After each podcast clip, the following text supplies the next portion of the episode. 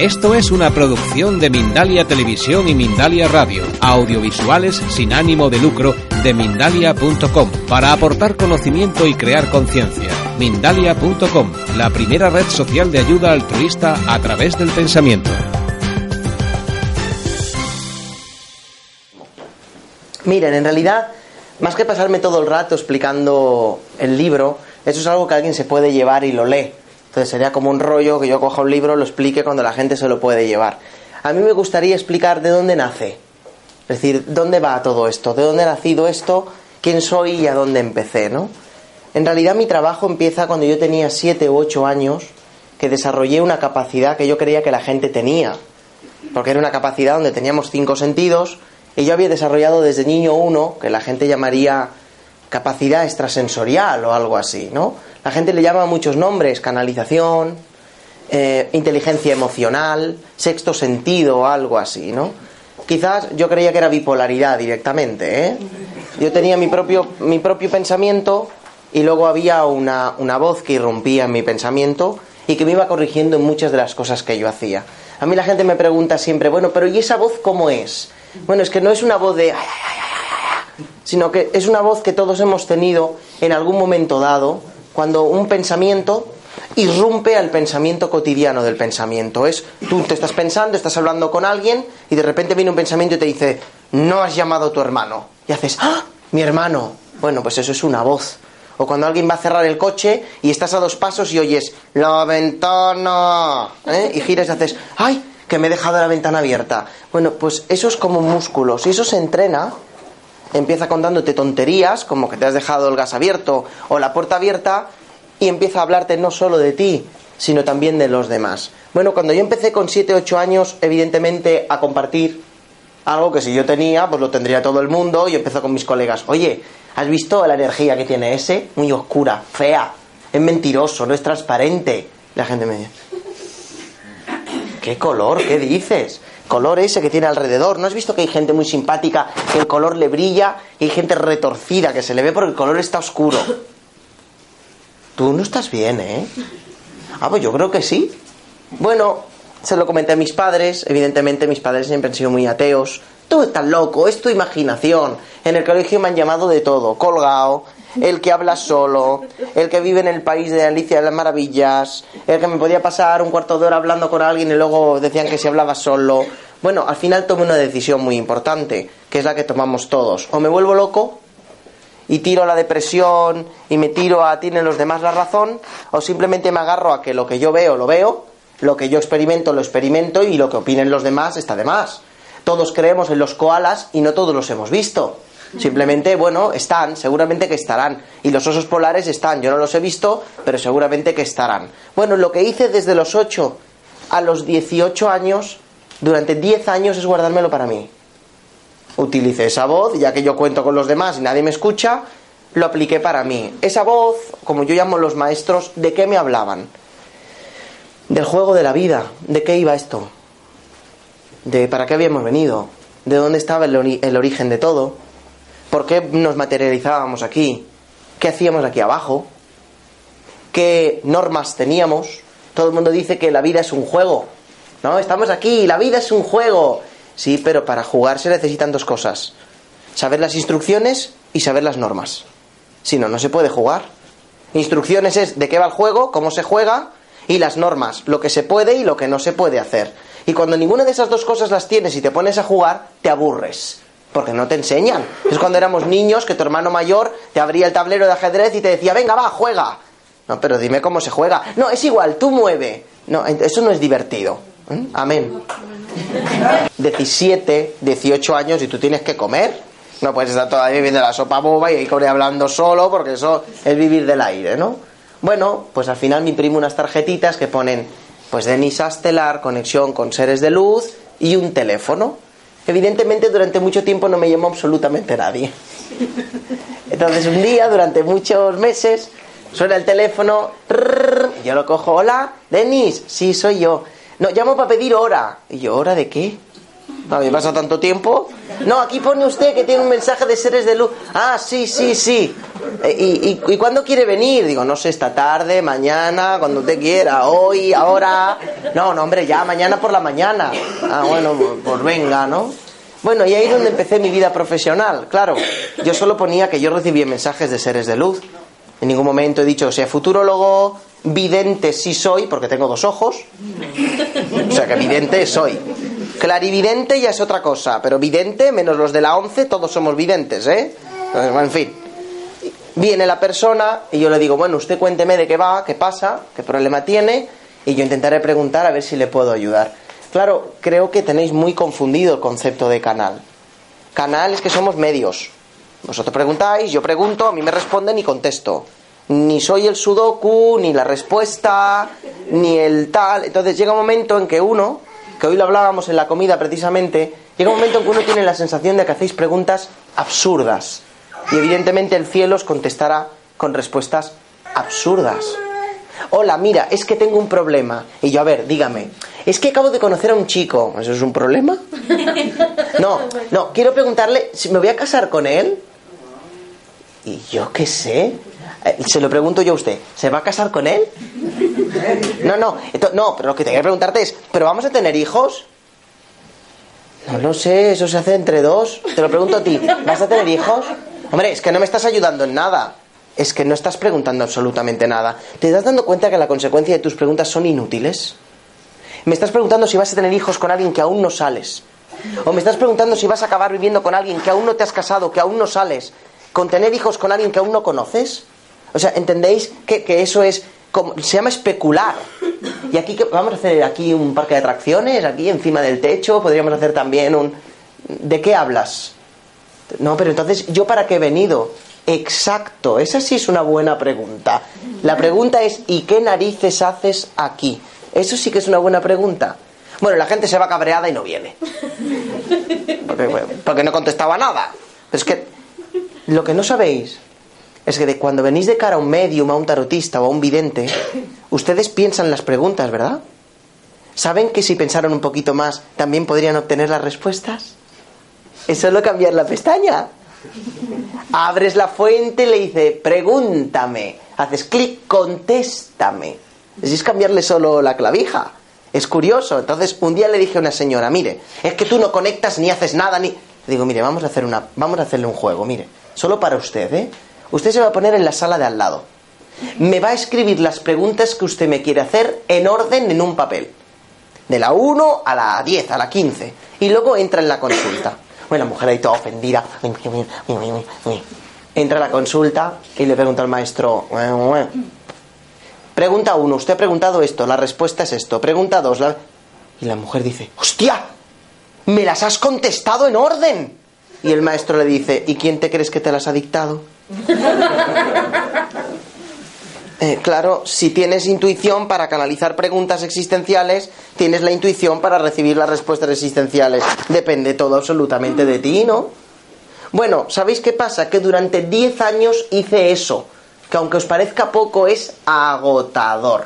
Porque al día siguiente te viene uno y te dice lo mismo, tengo un problema de salud. A la siguiente hora, tengo un problema de amor. A la siguiente hora, tengo un problema de dinero. Y acababa el día. Empezabas un nuevo día y venía otro. Tengo un problema de salud. Tengo un problema de amor. Tengo. Era una telenovela, eso, como el. Una y una y otra vez lo mismo. Y una. Eran distintas caras, distintas ropas, misma temática. Y la cuestión es que yo, en lugar de contestar, os hacía una pregunta que a mí me interesa mucho. ¿Y por qué? No, ¿Por qué qué? No, exacto, ¿y por qué? Tengo un problema de salud. ¿Por qué? Pues no lo sé. Por eso tienes un problema de salud, evidentemente. Ay, es que a mí no me fluye el dinero, no sé, no me sale trabajo. ¿Por qué? No lo sé. Por eso no te fluye el dinero, porque no lo sabes. No lo sé implica no tener sabiduría. Luego significa que al espíritu no le llega energía, tiene sequía. Entonces el modo de decirte me estoy quedando en reserva es cortándote los canales, sea de amistades, de salud, de dinero, para que tú en el vehículo de la vida te salte una alarmita y digas me falta aceite o me falta combustible. A ti te está saltando una alarma. Y es muy fácil decirle al mecánico no tengo gasolina. Y otro te dirá, "Mm, pues, o, de- o reposta o no cojas el coche, pero a mí qué me cuentas. Llega un momento en que, como veis, la espiritualidad no es yo te cuento mi vida y tú me la respondes o me la resuelves, sino que durante 10 años lo único que hice es preguntarle a la gente que, que por qué tenéis esos problemas. Porque yo después de 10 años, todos los problemas que tenéis, que representan que son vuestros problemas, en realidad son nuestros, porque son todos los mismos.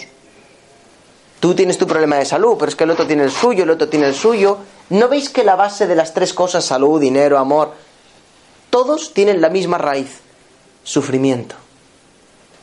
Sufrimiento. Esa es la raíz, da igual, la excusa es la que ponéis. Tú en lugar de decir sufro, buscas la excusa. Sufro por economía. Sufro porque no tengo salud. Sufro porque no tengo pareja. Sin embargo, cuando uno se va a un país tercermundista, con gente que no tiene absolutamente nada, tienen diez veces más felicidad que tú, lo que significa que aquí hay algo que falla. Porque tienen felicidad y no tampoco tienen dinero, ni tan siquiera tienen amor porque no tienen ni padres, porque los abandonan en la calle, y tampoco tienen nada de lo que preocuparse. Por lo que, ¿qué tienen esa gente que aparentemente no tienen nada? que tú no tienes teniéndolo aparentemente todo. Y es porque realmente quizás se preguntan el porqué de las cosas. El porqué implica saber la raíz de por qué el universo os envía eso. La gente se pone en plan Lola Flores, castigo de Dios. Eh, no. No, es que claro, no tengo dinero porque el universo, pues a mí me achaca con eso. Eh, deja el universo aparte, estamos hablando de ti, de tu problemática, de tu historia. ¿Por qué sufres? Me da igual si es por salud o por dinero. Que por qué sufres? ¿Cuál es la raíz del sufrimiento? Porque si encontramos la raíz del sufrimiento, luego tendrás dinero y tendrás salud. Lo que pasa es que mientras estéis centrados en yo sufro porque no tengo dinero, no os vendrá dinero hasta que no liberéis el sufrimiento que lo ata. Yo sufro porque no tengo salud. Es que no te daremos la salud hasta que no liberes la raíz del sufrimiento que va ligado a eso. Entonces, ¿qué ha ocurrido aquí? Durante 10 años estaba hasta aquí de oír lo mismo. Yo a la gente no la veo como personas, la veo como una tele. Cada una me cuenta su película. Y además es que se la cree. Es decir, yo tengo un problema de aquí, el otro tiene un problema. Es vuestra película. Y como actores, convertís la vida como os da la gana. Algunos en comedia, otros tienen una vida de terror, otros tienen una vida de risa y otras tienen una vida de vete tú a saber qué, de humor. Porque es una televisión, es como tú enfocas tu propia vida, pero realmente el guionista y el productor eres tú. Entonces la gente le dice, ¿y por qué me ha salido el programa así? Eh, tú sabrás. Es que no me contestas a nada, hijo, porque yo solo sé que nada sé. Mira, es que en todos los te- carteles, en todo lo que veáis, pone crecimiento personal.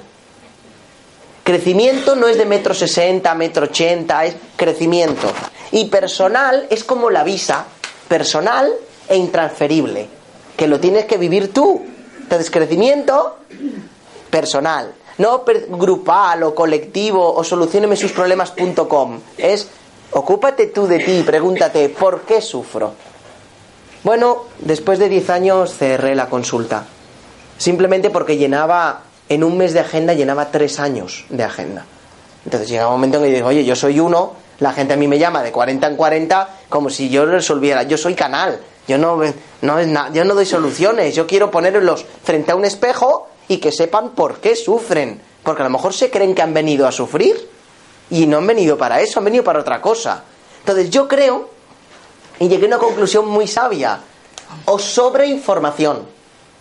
Creo que lo que os falta es formación para poner en práctica la cantidad de gilipolleces que llegamos a leer y llega un momento en que sabemos tanto que como no aplicamos nada, pues no vale para nada. Porque si te has leído 800.000 títulos y luego escupes al que tienes al lado, los títulos los puedes usar tú para otra cosa. Y la gente ya no se presenta como nombre, ya no dice soy Juan y Pedro, hola, soy maestro de Reiki. ¿Y a mí qué? Y yo bombero. ¿Y eso qué tiene que ver? No, ya es yo soy mejor que tú, o yo ya me he trabajado más que tú, o yo ya soy mejor que tú. No me lo pongas ni en duda. ¿Y qué pasa? ¿Que un panadero no es más digno que tú o qué pasa? Porque a un espiritista se puede necesitar una vez en la vida, pero un granjero lo necesitamos tres veces al día, ¿eh? Entonces, bueno, si vamos a poner una balanza, ¿quién es más importante? No te creas tan alto que las farolas son muy altas y se las mean los perros. Entonces, bajitos, tranquilos. Venimos a divertirnos, a ser felices, pero para divertirnos, uno, instrucciones. ¿De qué va esto? Dos, normas. ¿Qué es lo que puedo hacer y lo que no? Entonces, cuando yo ya lo sepa, me lo voy a pasar pipa. Durante 10 años conseguí que mi consulta se convirtiera en un McDonald's. La gente entraba en mi consulta, se pasaba una hora conmigo e iban corriendo mi secretaria a pedirle hora otra vez. Eso no es normal. Cuando yo salgo de un restaurante y he comido, tengo que digerir, no vuelvo a hacer cola en el restaurante para pedirme eso otra vez. Eso significa que no me escuchas, que te importa un pimiento y que no has oído lo que tú querías oír. Y llega un momento en que, ¿qué pasa? Que la gente estaba saturada. Venían siempre los mismos porque se autoguardaban horas a sí mismos y estaba todo como bloqueado. Entonces, cuando cerré, durante un año me pregunté, bueno, esto no ha salido bien. Diez años callado para esto, para otros diez años de batalla, esto no ha ido bien. Voy a hacerte una pregunta que vale 100 millones de euros. Si todo el mundo sufre, ¿cuál es la raíz del sufrimiento? Y me contestó, el karma. ¡Wow! ¡Qué fácil! Pensaba que me iba a contar una cosa muy larga y ha sido una cosa como muy pequeña, ¿no? Bueno, y ahí empezó a contarme, miren, los espíritus son energía que a través de la experiencia evolucionan, es decir, se transforman, cambian de forma. Y tenemos que vivirlo a través de distintos sentidos. Tenemos cinco sentidos, que son nuestro ordenador, la máquina de hacer morcillas, que es el cerebro, y luego el espíritu, que es quien se las come. Los sentidos es la carne, esta es la maquinita que procesa, y el de dentro es el que se lo come. Y llega un momento en que cuando estamos aquí todos en la tierra, nos alimentamos unos de otros. El problema es que al bajar aquí a la tierra, hemos firmado un contrato. Todos, tranquilos, es estándar. Es el mismo para todos pero como todos, no nos hemos leído la letra pequeña. Entonces, es que, es que es muy suculento. Entonces, cuando estamos todos ahí arriba con alitas y, y un cuerpo mejor, dicen, vas a bajar a la tierra. Mira, este es el contrato para nacer. Bajarás a la tierra y podrás pensar, decir y hacer lo que te dé la gana. Y te haces... Y detrás pone cláusulas. Ya he firmado. Vale, ya firmado. Pone cláusulas. Hay siete principios universales que tendrás que cumplir. Siete normas. Lo primero era cómo se juega, haz lo que te dé la gana, pero detrás está las pero. Y el pero nos lo hemos pasado por el pero. Y la cláusula resumía una cosa. Haz lo que te dé la gana, pero aquello que generes, te lo comes. Está muy bien, oye, eso se llama madurez espiritual, ¿no? Entonces, cuando yo tenía 7, 8 años, me decía el maestro, el universo es un frontón. No hay nadie al otro lado más que tú, es un frontón, ¿sabéis? Una pared. Si tú coges una bolita de amor, de gratitud, de cariño, cuando la tires, el universo hará y te la devolverá. Si tú coges una de mala leche, de envidia y de mala follada, ¿eh? hará y el universo hará y el universo me decía, pero tento, recibas la pelota, que recibas, no olvides que la lanzaste tú primero. Mm, eso ya no hace tanta gracia. Porque luego tú vas por tu vida y tomo bolazo. ¿Quién ha tirado eso? Eh, y es lo que más nos jode. Tú. ¿Y por qué estoy sufriendo tanto? Ya lo dice Pablo Alborán. Y tú, y tú, y tú, y solamente tú. ¿Eh? Pues eso. No, nosotros es tú, tú. Hemos confundido el tú de mí con el tú de ti. No, yo sufro por ti, por tu falta de amor, por tu falta de cariño, por tu falta, por tu falta, pero no miramos la mano, ¿verdad? Cada dedo que señala uno, tres te señalan a ti, ¿eh? ¿Eh? Porque tú, porque tú, porque tú. Tú no me amas, no, tú no te amas. Entonces, ¿qué ocurre? Nos pasamos toda la vida corrigiendo las virtudes y los defectos de los demás. Cuando si te los trabajaras tú los tuyos, comprenderías entonces que si tú te aceptas con tus virtudes y tus defectos, comprenderás que los virtudes y los defectos de los demás están para algo.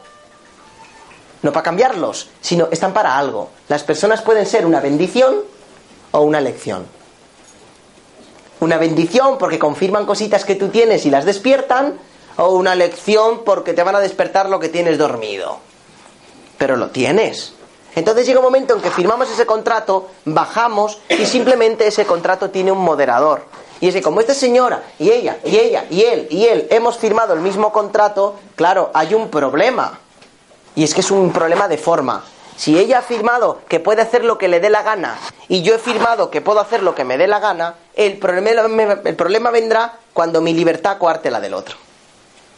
Si cuando lo que a mí me dé la gana hacer altera lo que el otro quiere hacer, tenemos un problema muy grande. Y ese moderador, ese notario, se llamaría karma. Tú haz lo que te dé la gana, pero no olvides que el otro también puede hacer lo que le dé la gana, ¿eh? Entonces, cuando tu libertad altere, dañe la del otro, se activará un protocolo universal tremendamente complejo del cual no te acordarás porque lo firmaste antes, pero tranquilo, que recordarás cómo se juega.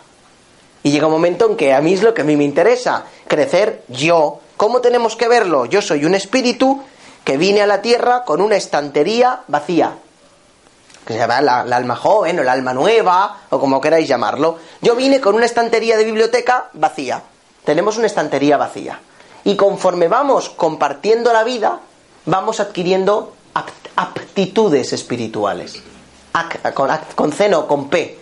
Aptitudes. Aptitudes del espíritu que son paciencia, compasión, amor, perdón, tolerancia, paz. Esas cositas que quedan muy bonitas en la boca, pero no tienen sentido si no se viven.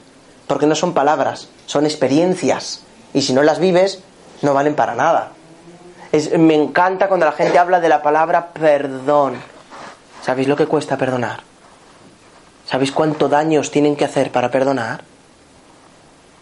Ay, es que el amor es maravilloso. El amor es un sentimiento. Si no se siente, no se vive. Solo se siente el amor cuando se entrega. Entonces, si no lo sientes, no hables de amor. O no hables de paz cuando tú no eres paz. Hablemos en primera persona. Yo solo puedo dar sabiduría si yo soy sabio.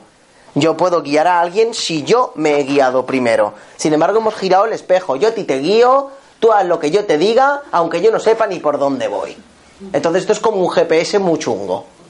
¿Eh? Porque te dice, ¿a dónde vas? Y cuando le dices, tal calle, lo siento, no sé dónde estoy, no te puedo llevar. No, no, el GPS al encenderlo te dice, espere, primero tengo que saber a dónde estoy, buscando satélite, y cuando me conecte al satélite y sepa dónde estoy, te llevo donde te dé la gana. Conclusión, una persona perdida no es la que no sabe dónde va, es la que no sabe dónde está. Es la que no sabe dónde, para qué ha venido. No, ¿Quién seré? ¿A dónde vendremos? Pero si no sabes, desgraciado, ni dónde estás, ¿a dónde vas? Ay, Denis, ¿tú sabes lo que pasará en la otra vida? No sabes ni lo que pasa en esta, como para saber en la siguiente. Pero céntrate en esta primero, que no te enteras de nada de lo que está pasando a tu alrededor, como para preguntarte a dónde vas a la siguiente. Es absurdo. Estás en un polígono perdido y dices, al siguiente polígono, ¿dónde está? Es igual, si perdido ya estás. ¿Qué más da? ¿Dónde vamos? Entonces, llega un momento en que, ¿qué es el karma? El karma es lo opuesto a una palabra que también viene del mismo lenguaje, que casi nadie la usa, deberíamos usarla más, que es la antónimo, la opuesta, llamada Dharma. Karma, que siempre es malo, deja de decir buen karma, que queda muy mal. Karma, caca. Es malo. Y luego está su hermano, que es lo opuesto, Dharma, el guay. No hay mal Dharma, ni buen karma. Hay karma, Dharma, su yin yang, que diría la gente, es lo mismo, ¿eh? La palabra sánscrita, kar, significa malo. Ma, voluntad. Karma, mala voluntad. Alias, mala leche. Y luego está su hermano, que evidentemente es de cajón, dar, bueno. Ma, voluntad. Dharma, buena voluntad. ¿Por qué estas palabras? Se nos ha dado un poder. Habéis firmado un contrato que dice que podéis hacer lo que os dé la gana, ¿verdad? A eso en el contrato se le llama libre albedrío. Hacer lo que os dé la gana. Pero habéis firmado una cláusula. El libre albedrío generará consecuencias que te tienes que comer. Vale, cuando esas consecuencias sean dañar a otro, karma. Cuando las consecuencias sean beneficiar a otro, dharma. ¿De qué depende una palabra o de la otra? De la intención, que es lo que mueve el libre albedrío. Al universo le importa un pimiento lo que penséis. lo que digáis y lo que hagáis. Lo que quiere es saber por qué. Vamos, eso que no sabe nadie. Porque como nadie se pregunta por qué hace las cosas, ¿nunca con vuestras palabras habéis hecho reír a alguien? ¿Por qué? ¿Nunca con vuestras palabras habéis hecho llorar y habéis hecho daño a alguien? ¿Por qué? Ay, pues no sé, no me lo había preguntado nunca. Pues no sabes la que te va a caer. Porque el universo quiere saberlo. Eso se le llama conciencia. Haz lo que te dé la gana, pero al menos tienes que saber por qué lo haces. ¿Por qué hacemos bien a otros? No sé, por amor, por gratitud, por compasión, por solidaridad. Tiene que haber un porqué, si no, no nace de ti. ¿Y por qué hacemos daño a alguien? De eso es de lo que venimos a hablar hoy. Suena feo, ¿verdad? Que hagamos daño a alguien, ¿eh? Lo hacemos todos los días. ¿Por qué? ¿A qué llamamos Dharma? Cuando en esta librería tenemos un libro, que ahora os voy a explicar, y ante una situación de la vida tenemos ese libro, está en la librería, es Dharma. Cuando en una situación en la vida necesitamos el libro de la estantería y no está, no lo tenemos, porque no lo hemos trabajado, es karma. Voy a poner un ejemplo, ¿eh? Será por tarde, tranquilos. Mirad, el karma se ve mucho en el trabajo. De hecho, nos arrancamos las cabezas como las gambas. ¿Por qué? Por ejemplo, por envidia. ¿Por qué más? ¿Por qué? ¿Por qué nos combatimos en un trabajo? Es que eso es lo que yo hago en mi consulta.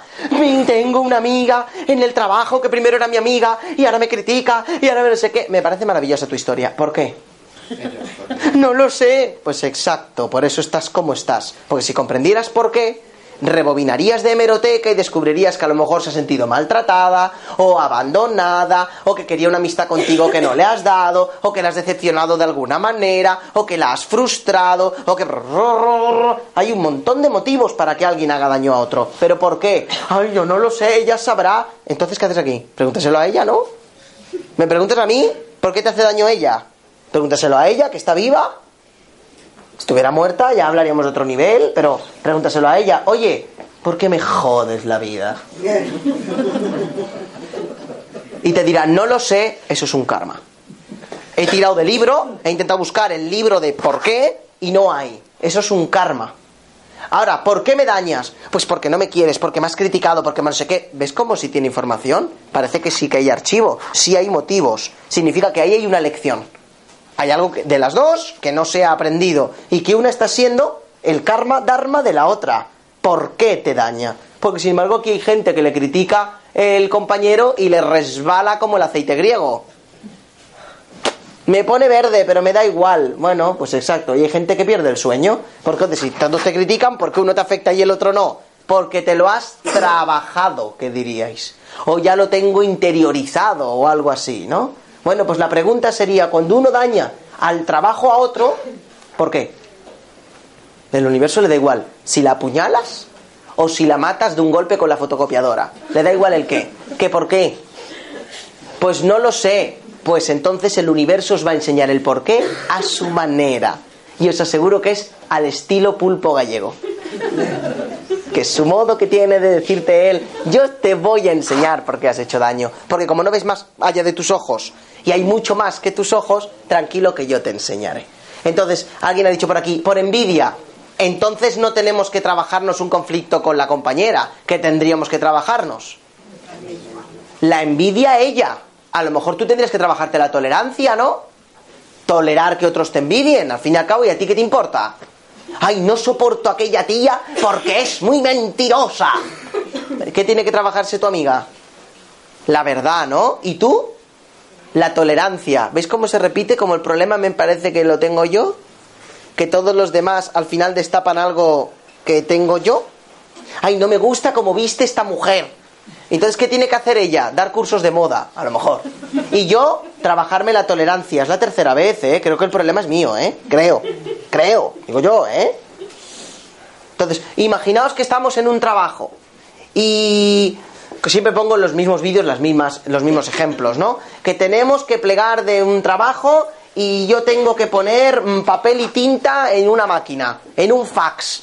Porque si no, no, la máquina no sigue trabajando. Y pienso, oye, mira, son las 3 de la tarde, yo tengo que plegar a las 3, el de las 3 y media le cambia el turno, ya le pondrá tinta y ya le pondrá papel. Y se va. ¿Vosotros creéis que eso es karmático? ¿Tu intención es mala? A ver, ¿tu intención era plegar a tu hora o joder a la otra? Es muy relativo. Eh, no. Todos los. no, os lo pongo más fácil. El, el 95% restante dice: Mira, a la máquina le falta tinta, a la máquina le falta papel, yo tengo que plegar, que le den por culo a quien venga y ya lo cambiará, tío. Eso es karma. El karma es el uso de la mala voluntad. Es decir, cuando alguien piensa, dice o hace algo que sabe que va a hacer daño, que va a lastimar, que lo sabe, ¿eh? Tiene que haber conciencia.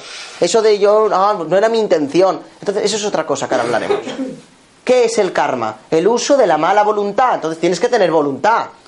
Hacerlo con mala leche. Esa gente que hasta la desenchufa y todo, para que se la encuentre pagada. ¿Mm? Eso es un proceso karmático. Oye, no sé que le falte una hoja, te vas y le faltaba una hoja y la, máquina se estropea y se queda bloqueada. ¿Era tu intención? No. No, pero podía haber hecho. Podría haber hecho muchas cosas, pero ¿era tu intención? A que no. Entonces, por eso no te preocupes. Pero hay mucha gente que, ay, pues ahora que se fastidie, ay, pues ya lo hará la otra, ay, mira, ¿sabes qué? Ay, que ya se encargará la otra. Muy, muy bien, tú critica, haz, destruye, pero haz lo que quieras, es tu libre albedrío, está bien, ¿eh? Y no castiga. El universo quiere saber por qué. ¿Por qué? Al final le, le puteas la tinta, el papel y empiezas, oye, si yo caliento un poquito los cascos a la jefa, yo creo que a esta tía la pueden echar y me quedaría aquí la tienda todo para mí. Que eso es la orden del día. Eso, a que hay mala leche. Y lo sabes, a que sí. Y aún así lo haces, ¿verdad? No sabes la que estás liando, pero aún continuamos. Te han dado la conciencia de que eso está mal, ¿eh? Sí. Bueno, pues vas con la jefa. No, porque esta siempre se llega tarde, porque esta trabaja muy mal, ¿eh? Y porque está. ¡Oh, si yo te contara! ¡Uy! No, porque. Total, que al final la jefa la coge y la echa al trabajo. Felicidades. ¿Lo habéis conseguido? Hasta aquí donde llegan los ojos. Pero por encima de nuestro mecanismo el universo funciona distinta. Y el karma está desde allí mirando desde los cielos. Vale, coño, que la ha botado del trabajo y se ha quedado tan ancha. Anda que no. Y para el tiempo y hace ¡pum! Y aparece a tu lado y te dice, tú, ¿por qué has hecho eso? Ay, no lo sé. Pues sufrirás hasta que lo descubras. ¡Tachán! ¿Y cómo lo hace el karma? El karma se hace invisible a tus ojos e invoca una máscara. ¿Sabéis cómo la del carnaval? ¿Sabéis la del carnaval de Venecia? Invoca una máscara y sigue a la que has echado. Entonces, sigue y a la que le han echado llega a su casa y habla con su marido y le dicen que le han echado del trabajo. Y al final discute con el marido y el karma hace, me voy a apuntar todas las consecuencias que ha liado la otra y que no vas a ver nunca. Discusión con el marido, punto. Pasan dos, tres días y cae en una depresión del copón la mujer. Depresión personal. Al final no encuentra trabajo y el marido se separa de ella. Separación de pareja. Al final los hijos, como no los puede mantener la madre, se van con el padre. Alejamiento de sus seres queridos. Y al final viene el banco y le desahucia el piso porque no lo puede pagar. Desahucio inmobiliario. ¿Sois conscientes de la que habéis liado por un puñetero puesto de trabajo? ¿A que no? Claro, por eso el universo lo registra. Como vosotros no veis, ¿verdad? La que se ha liado. La que habéis liado. Vosotros, ¿eh? Ah, no, pero yo no lo sabía. La decisión sí. El acto sí. Ya me he apuntado detrás de la máscara la que has liado. Y delante de la máscara lo que tienes que aprender. Que eso no lo sabes ni tú. No sabes ni lo de delante ni lo de detrás. Y hay que resolverlo, ¿eh? Buena suerte. Lo de delante voy a poner la pregunta, ¿por qué echaríamos a alguien de su trabajo? Por envidia, por miedo, por falta de autoestima, por inseguridad. Todo eso, como veis, no son aptitudes del espíritu, significa que nos faltan, ¿verdad? que al tirar del libro de la autoestima, ¿a que no estaba? Estaba en blanco. Que al tirar del libro de la seguridad, estaba en blanco. No estaba, ¿verdad? A eso se le llama karma. Entonces, mira, imaginaos que lo habéis echado del trabajo por inseguridad. Vamos a ponerlo fácil. Porque estabais inseguros y si ella se iba, os ibais a sentir más seguros. Si el espíritu tiene inseguridad, ¿qué tiene que aprender? Fácil, ¿no? Lo antónimo, la seguridad, ¿no? Vale, pues delante de la máscara voy a poner, tiene que aprender seguridad. ¿Cómo? Con todo lo que he apuntado aquí. Entonces coge a tu aura y coge la máscara y hace... Y te la engancha en el aura. Y tú vas allí trabajando con tu fábrica, aquí no ha pasado nada, yo llevo cinco años fijo en la fábrica esta, no he vuelto a saber nunca más de esta secretaria y todo me va de Teletubi. Hasta que la máscara tiene una cosa buena y una cosa mala. La mala, que no caduca nunca. Se hereda de vida en vida, de vida en vida, de vida en vida, por lo que no caduca. Se queda ahí. La buena, que cuando se resuelve, se rompe y no se repite nunca más. Entonces la máscara está ahí esperando su momento, porque estaba allí en la fábrica normal y yo tenía mucha juventud. Pasa el tiempo y conozco a una chica. Nos enamoramos, nos casamos, tenemos un hijo, nos compramos un piso, un mundo ideal. Y cuando estoy súper enamorado y súper guay, la máscara dice, espera, espera, espera, espera. Esto me suena. La máscara se despega de tu aura y se le engancha al ser que más amas. Y esa persona solo tiene que cumplir lo que pone la máscara. Empieza a discutir contigo, a generarte depresión, al final te abandona, aleja a tu hijo de ti y al final te quita la casa. Qué malo que es Dios, ¿verdad? Qué injusta es la vida, que sí. Con lo bueno que eras tú y que no has roto nunca un plato, ¿eh? ¿Qué ocurre? Que como no has aprendido de la máscara, porque tú dices, esta tía es mala, mala, mala. ¿Tú has aprendido algo de esto? Sí, que es mala. Y la máscara pone, ¿es mala? ¿Tenía que aprender eso? ¿A que no? La máscara se despega y vuelve al aura. Claro, como no caduca. Me he quedado sin nada, más pelado que un pollo. Pero de momento todo está ahí. Pasan dos años más, me enamoro, alquilo un piso porque no puedo comprarme otro. Tengo otro hijo, aún regañadientes, pero bueno. Y aunque sea viviendo de alquiler y mal, pero me he vuelto a enamorar, oye. ¿Sabéis lo que pasa? Que el pegamento de la máscara es el amor. Siempre se engancha al que más daño te puede hacer. Al panadero no se engancha nunca.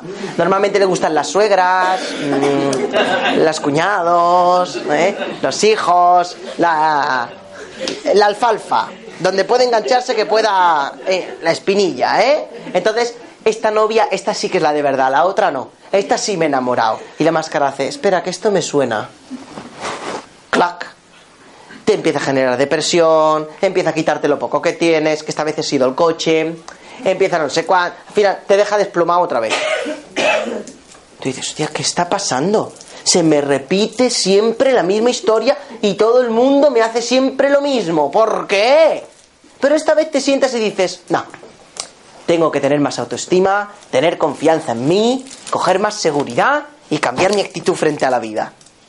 ¿Qué he aprendido? Seguridad, ¿verdad? Y la máscara hace ¡clac! y se rompe. ¿Cuántas cosas perdemos por miedo a perder? Ha costado que aprendieras, ¿eh? ¿Se ha entendido todo esto que os he contado? ¿Queréis que rebobine la gramola otra vez a lo que hubiera pasado si hubierais tenido seguridad desde el primer día y lo hubierais trabajado? ¿Vamos? Rebobino hacia atrás.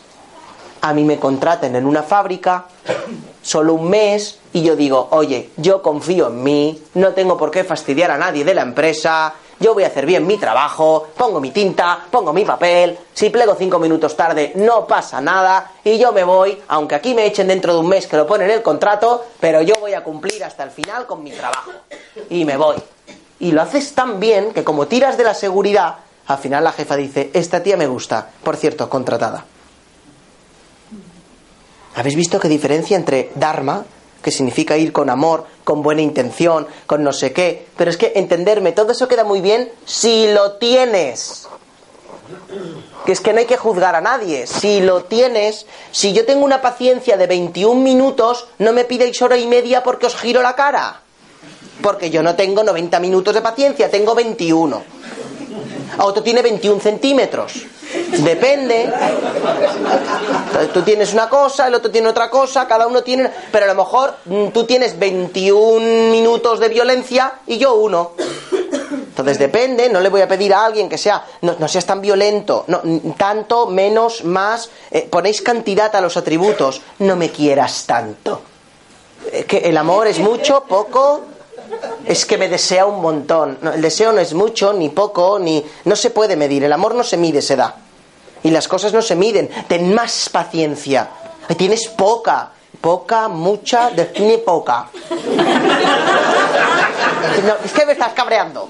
¿Eh? hijo, un minuto. Espera, espera. Solo se te ha dicho una cosa, ¿eh? Llega un momento en que pasamos de malos a buenos. De buenos a justos. Y de justos a sabios.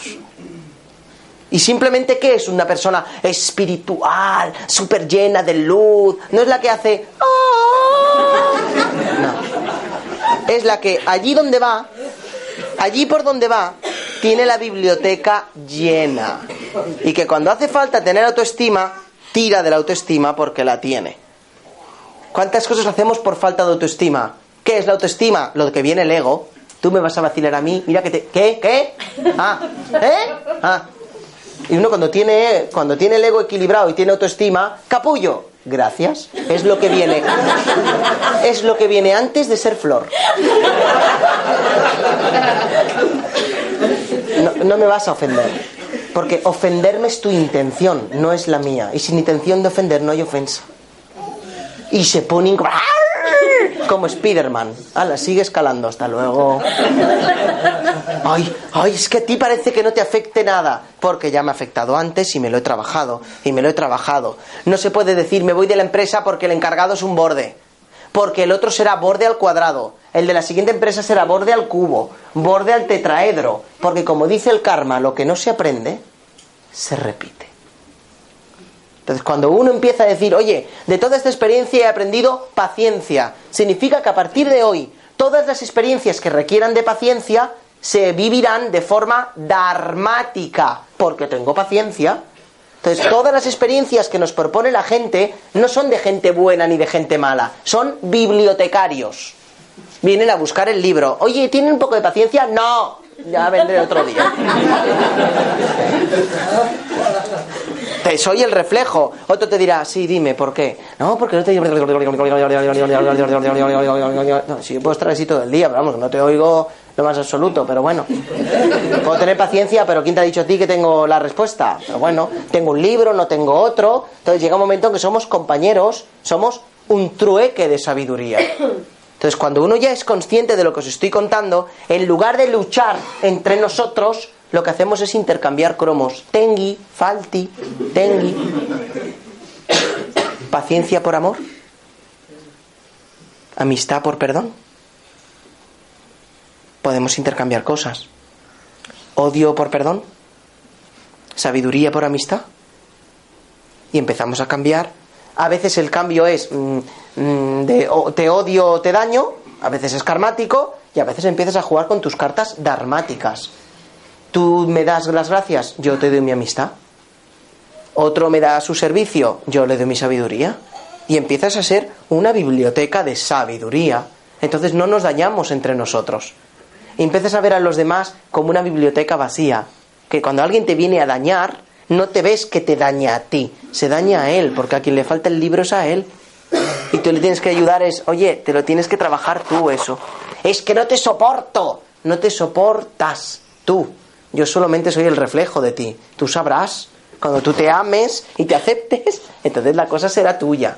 En el libro hay una historia que aún no me han dado el premio a la mejor historia del país, pero estoy en ello. Que para explicar todo esto a los niños y a la gente que lo entendiera, lo titulé El guardián del té. Un, sea, una historia de que uno entra en un templo y encuentra al ego, al guardián del té, y le dice, tú, ¿Qué haces aquí? No, es que he venido a evolucionar y he venido a cambiar y he venido a crecer. ¡Ay, qué bonito! Mira, vas a subir arriba que hay una biblioteca llena de té. de té y encontrarás una estantería blanca y una estantería negra. Elige bien, ¿eh? Tienes que coger cinco tés negros y cinco tés blancos. Elige bien porque lo que elijas te lo vas a beber. Y tú, ah, vale, bueno. Coges tu cestito, subes arriba y cuando ves la estantería blanca lo comprendes todo. Tengo que coger cinco. Amate, quiérete, valórate, acéptate, perdónate. Y cuando vas a la negra, jódete, dañate, miéntete, cúlpate y re- resígnate. Y cuando bajas abajo te dice, bebe. Solo cuando sepas el sabor, entonces sabrás el efecto que hace sobre los demás. Bebe. Porque solo cuando uno ama te, puede decir te amo. Solo cuando uno dice perdónate, puede decir te perdono. Uno no puede dar un libro que no tiene. Solo puede compartir los que tiene. Entonces, cuando una persona en vuestra presencia os haga estar mal, os haga estar mal, es porque tiene malestar. No es una cosa suya, ni tuya, es una existencia suya, es una manera de pedir ayuda a gritos. Cuando diez minutos que estás con alguien te hace sentir bien, estar bien, es porque tiene bienestar. ¿Y de qué depende uno del otro? De la cantidad de libros que se haya trabajado. Entonces, ¿qué ocurre? Que la vida nos va dando bandazos, bandazos, que no son castigos, lecciones. Vamos a ver si con esta persona aprende la paciencia. Tu libre albedrío decide que sí o que no. Con otra persona, más paciencia todavía, decides que sí o sí, hasta que la tengas. Cuando la tengas, el universo no te va a poner más pruebas de ese tipo, porque ya lo tienes, ya la incorporarás. Luego vendrá otra cosa y otra cosa y otra cosa. Pero es como alguien que se levanta por la mañana y dice, Señor, dame paciencia. Y sales y tienes bronca con el jefe, tienes bronca con la novia, tienes bronca con el taxista, y llegas a tu casa y dices, he tenido que tener mucha paciencia hoy, ¿eh? Su paciencia, gracias. Me la has pedido, ¿no? ¿Qué querías? ¿Que te la iba a enviar por correo o qué? Me has pedido paciencia. ¿Qué es paciencia? La ciencia de la paz. Mantenerte en paz frente a ese tipo de situaciones. No lo has hecho muy bien, pero ya mañana te enviaré otro peor. Entonces llega un momento en que es que la vida no deja de darme palos. Eh, mm, ¿Y por qué no aprendes de eso? Aprende de eso, es que si no los palos se te van a hacer un muro infranqueable. Ahora, todo lo que yo cuento hace mucha gracia, pero luego cuando reflexionéis veréis que es la Santísima Trinidad de la verdad. ¿Cuánto hemos aprendido a hostias? Y el universo dice, oído cocina, le encanta aprender a hostias, tres kilos. Ahora, si le dices, puedo aprender a en abrazos, eh, gracias. Con un abrazo también, con un ramo de flores también, y también el ramo de flores. No, parece que no aprendes con ramo de flores. Otra de látigos.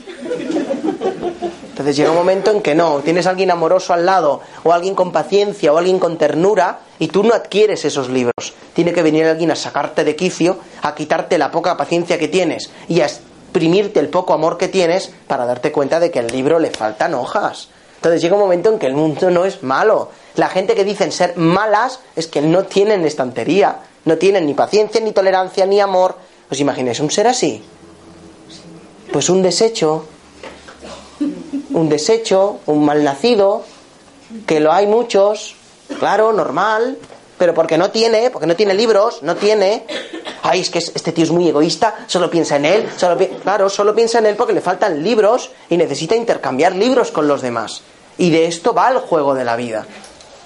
Y que a mí me gustaría que cuando uno venga a la consulta y te diga, tengo problemas de salud, ¿por qué? Y que me dijerais, pues porque hace dos años que no hablo con mi padre, tengo un nudo en el estómago, tengo miedo a enfrentarme a esta situación y me está quitando la salud. Eso es una respuesta. Sí, señor. Entonces ya sabes lo que tienes que hacer. La gente va con su padre, resuelve ese nudo y se encuentra genial. ¿Ves cómo la pregunta era tuya y la respuesta era tuya? Al fin y al cabo, ese era tu karma, tu lección a aprender y tu dharma, tu premio. Y es que llega un momento en que jamás volverás a ponerte en esa situación. ¿Qué es el karma? El uso de la mala intención, de la mala voluntad. ya no os podrá quitar nadie ningún karma. Eso es imposible. El karma es el único principio universal que garantiza tu iluminación. La garantiza. Ausencia de karma, dharma, la iluminación, lo que la gente llama el nirvana, ¿no? Cuando te purgue todos los karmas, no nacerás más. Por tanto, de las siete principios universales, el karma tiene el 80% de las acciones de la empresa. Los otros seis los puede anular cuando quiera. Esto es lo que le he explicado en muchos seminarios, lo de la ley de la atracción. Puedo atraer lo que yo quiera. Y el karma te dice, y un cuerno, atraerás lo que yo te deje. Porque si quieres dinero y tú tienes que aprender algo de la falta de dinero, va a ser que no. Y luego cuando aprendas lo que yo quiero, te voy a dar el euromillón, la primitiva y la quiniela la misma semana. Pero tú aprende. Ay, es que yo quiero amor. ¿Me puedes decir cómo encontrar pareja? ¿Tengo cara yo de Jesús Puente? ¿Me puedes decir cómo encontrar pareja? Sí. ¿Qué tienes que aprender de no tenerla? Ay, no lo sé. Por eso no la tienes. Ya lo sé que os parece todo como muy abstracto, pero es que no es tan difícil. ¿Queréis tener pareja? Preguntarle a alguien enamorado y sabréis lo que se necesita para encontrar amor. Es tan fácil como encontrar a alguien que tenga el libro y preguntarle qué tienes tú que yo no he encontrado. Te vas a una niña de 18, 19 años que está como... Y le dices, oye, tú, enamorá. Ahora que Cupido está entre tú y el capullo, ¿qué tienes que yo no tengo? Y te dirá, pues una persona que me escucha, que me hace reír, que me comprende. Para. Tú haces esas tres cosas y el otro, hasta luego. ¿Tú escuchas a la persona que tienes alrededor? No. ¿Tú le apoyas en sus problemas? No. ¿Tú le aportas alegría? ¿Le aportas algo que no tenga? No. ¿A qué estás llamando amor? Ah, a que la otra persona te cubra lo que a ti te hace falta, ¿no? Ah, amigo. Eso no es el amor. Eso es complementar al otro. ¿Habéis visto la naturaleza alguna vez? Vas a un olivo, olivas.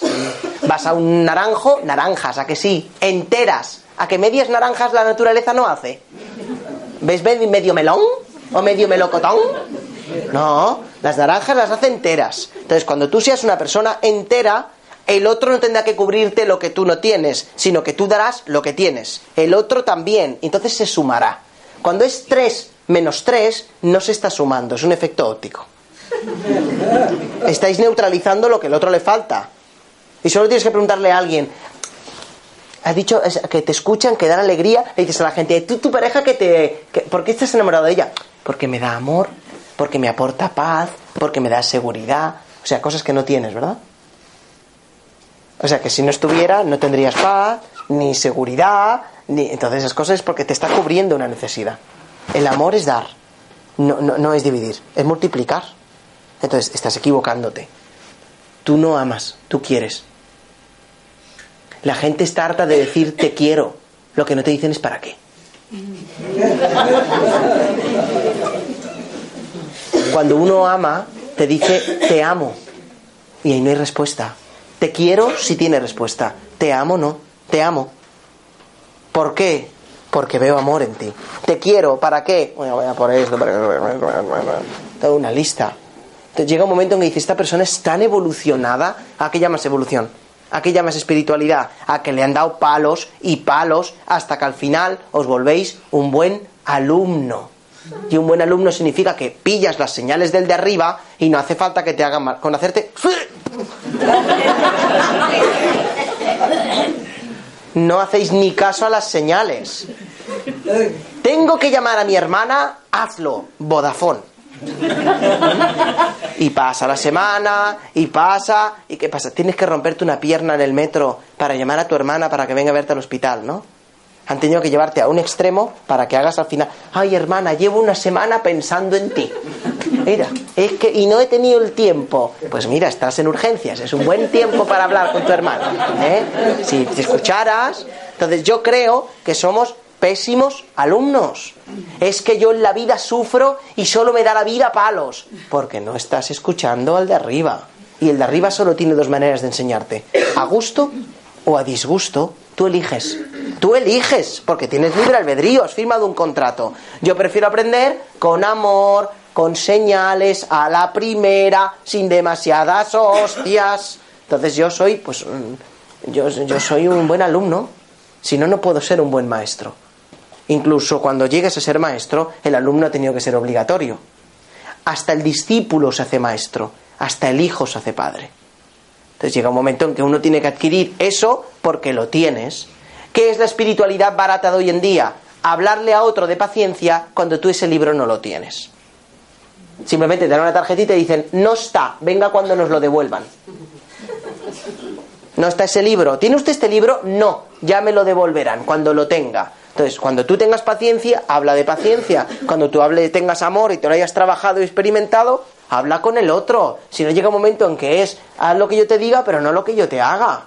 Y es absurdo. Tener, eh, yo siempre hablo de las mismas anécdotas que yo es que alucino con la gente estar cada viernes por la tarde en una meditación de estas del perdón, estas de soplar el perdón, y sopla y perdona. Y un día estaba charlando la mujer tutora esta del perdón y le digo, disculpa, no estoy de acuerdo con lo que estás diciendo. Pues fuera de aquí inmediatamente, porque... Y usted es la del perdón, ¿no? Joder, con la del perdón. ¿Mm? Eh, está, diciendo, perdona a todo el mundo, pero usted es incapaz de escuchar simplemente lo de no me cuadra lo que acaba de decir. Yo no he dicho nada más. He dicho no estoy de acuerdo con esto. No, no pasa nada. Que no le he dicho ni que no crea ni que tal. No, porque tú, si no crees en esto, pues no vengas más, porque. pero esa ira es porque lo que le acabo de decir en realidad cree que es verdad. Usted cree que es una fantoche y una payasa y cuando alguien le dice en la cara, es usted una payasa, se le despierta el demonio interior porque es algo que usted no ha resuelto. Cuando usted sepa que usted no es una payasa, le digan payasa, le dirá, papayasos, el circo del sol, buenas tardes. Y no te afectará. ¿Por qué nos afectan las cosas que nos dicen los demás? Porque en el fondo creéis que lo que dice es verdad. En el fondo. ¿Eres usted un mentiroso? ¡Yo! Pues si no eres un mentiroso, tranquilo, que no te alteres lo que tú digas. Y tu, tu culo explota. No te afecta. Y llega un momento que dices, ay, como dice mi madre, es que parece que a ti no te afecte nada. No, sí, me afecta. Lo que pasa es que yo en lugar de llorar y de hacer megadramas, pero me pregunto, en lugar de ¿por qué me has hecho esto? o ¿por qué? La pregunta me la cambio. ¿Qué tengo que aprender yo de esto? Yo, no tú, porque yo vivo en ti, no es crecimiento personal, no crecimiento ajeno, personal. ¿Qué tengo que aprender yo de este insulto? ¿O qué tengo que aprender yo de esto? Y que aprender significa que cuando me vuelva a pasar, me volverá a afectar. ¿Por qué me ha entristecido esto? Ay, es que me he dejado la pareja y estoy fatal. Pero solo sabías el primer día, ¿no? Que una relación es temporal. Como una empresa, firmas un contrato, también firmas un finiquito. Viniste de nacimiento y tendrás un nicho, os lo juro. Es el futuro yo de cada uno aquí. Tieso, tieso, tieso, tieso, tieso, tieso, tieso. Y si hacéis un poquito de práctica, también sabréis el mío. Sabiendo mucho, ¿eh? Sabiendo muy poco de mi vida, también sabréis mi final. Fin. Entonces llega un momento que dices, vamos a ver, dejaros de tonterías. El problema del ser humano es que tenéis el pasado muy presente y tenéis el futuro muy presente, pero no vivís el presente. Y el presente es el aquí y el ahora. La vida es un regalo, por eso se le llama presente, porque es un regalo.